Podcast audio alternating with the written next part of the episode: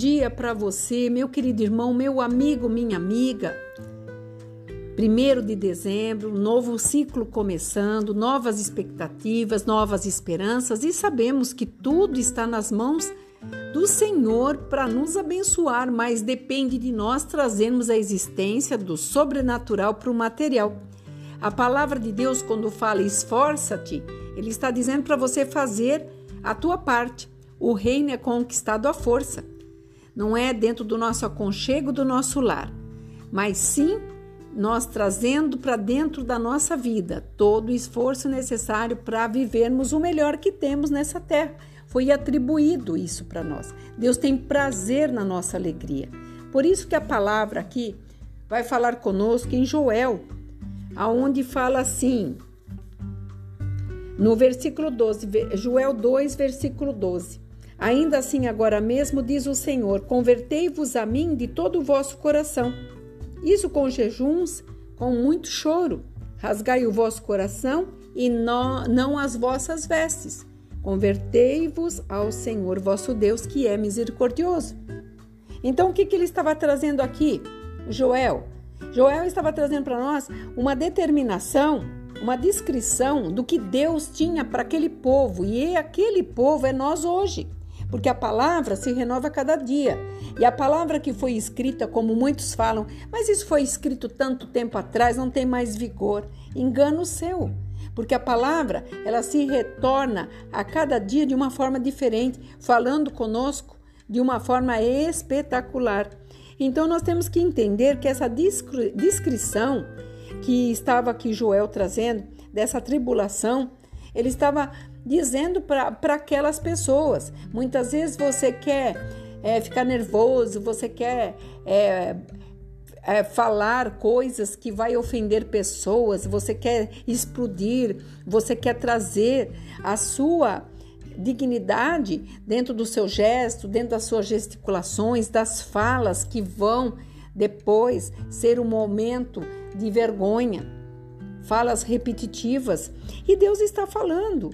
Convertei-vos a mim de todo o vosso coração. Porque quando nós estamos fazendo jejum, quanto tempo faz que você não faz um jejum para o Senhor? E quando você está em jejum, você sabe que você está se achegando ao Pai? Neemias, para conseguir levantar os muros que ele chorou que a sua família estava morta lá em Jerusalém, ele jejuou. Ele chorou e jejuou. Daniel jejuou e outros mais. Nós jejuamos. Nós no, nos colocamos dentro de uma condição de adorar a Deus e estar perto dele, porque sem ele nós não somos nada. Ontem eu ouvi uma pessoa aqui que eu estava atendendo dizendo: se não fosse a misericórdia de Deus, eu não estaria viva. Então, isso nós temos que reconhecer, que essa misericórdia, como fala aqui, ela nos acompanha. Por isso que ele fala: convertei-vos ao vosso Deus, porque ele é misericordioso.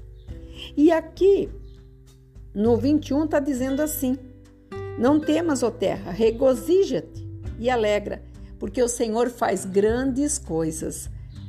Não temais, animais do campo, porque os pastos do deserto reverdecerão. Então você começa a olhar lá para Israel. Israel é o nosso é a nossa bússola, é o nosso relógio. Olha lá, o deserto tem convertido em água. Tem surgido fontes da onde imaginatoriamente nunca existiria. Os peixes que eles estão mostrando, que está saindo do ermo, está se cumprindo na palavra de Deus. Então eu te pergunto: a palavra de Deus é verdadeira? E se não é verdadeira, como pode tudo estar se cumprindo, mesmo sendo escrita tantos anos atrás? Porque eu vou te dizer uma coisa: Deus, Deus, Ele é Deus e acabou. Você não discute com Ele, você não zomba dele.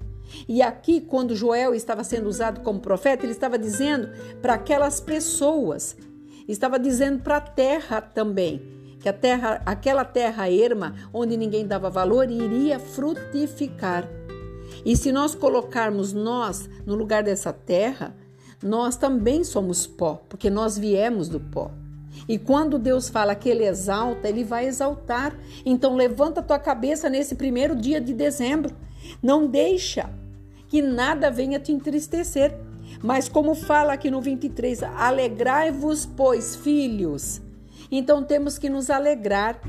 Quando você manda para o teu consciente que há uma condição de escape para você, você não viola esse coração que pertence a Deus. Uma condição que foi Ele que te deu para que você venha aprender com todas as consequências daquilo que para trás você fez, que hoje você vai ter que enfrentar, não dá para fugir, mas que você tem um Deus que te guarda, que te protege. E todos deveriam entender isso, porque a palavra de Deus jamais isola uma pessoa, jamais é, deixa uma pessoa é menosprezada. Não, ele ama todos. E como todos, ele tem nos dado a sua misericórdia todos os dias, que acampando conosco os anjos dele, para nos guardar e nos livrar. Porque nós não somos bons, nós somos maus. Nós temos uma integridade má e quando te machucam, você quer devolver na mesma proporção. E Deus fala: amontou a brasa na cabeça daquele que te faz mal. Então, busque a Deus, ore para Ele, seja mais calmo, mais compassivo, fale mais baixo. Quando você abaixa a sua voz, você quebranta o furor. Quando alguém te disser alguma coisa, não diga nada, fique em silêncio. Sorria bastante. O seu sorriso, sabe o que vai fazer com você?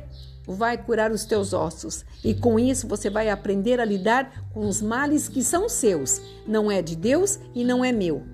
Os males que vêm para nós é diário e nós temos que aprender a lutar, a nos defender e a pedir ajuda, porque Deus diz: Eis que eu estou à mercê. Verdadeiramente, quando me, te busca, me buscar de todo o vosso coração. Então, busque Deus de todo o coração, de alma, de corpo. Entregue para Ele, peça para Ele que Ele esteja te dando os sinais que você tanto precisa ver. Tira o ponto de interrogação e coloque lá, sabe o que? Um ponto final. Novo tempo, nova vida, novo ciclo. Aqui é a pastora Marina da Igreja Apostólica Remanescente de Cristo. Que você tenha aí nesse primeiro dia uma combustão aí para poder vencer esse dia e os dias que se seguem, porque afinal de contas, Deus está nos dando uma chance de hoje nós sermos melhores que ontem. Que você fique na paz. Shalom Adonai.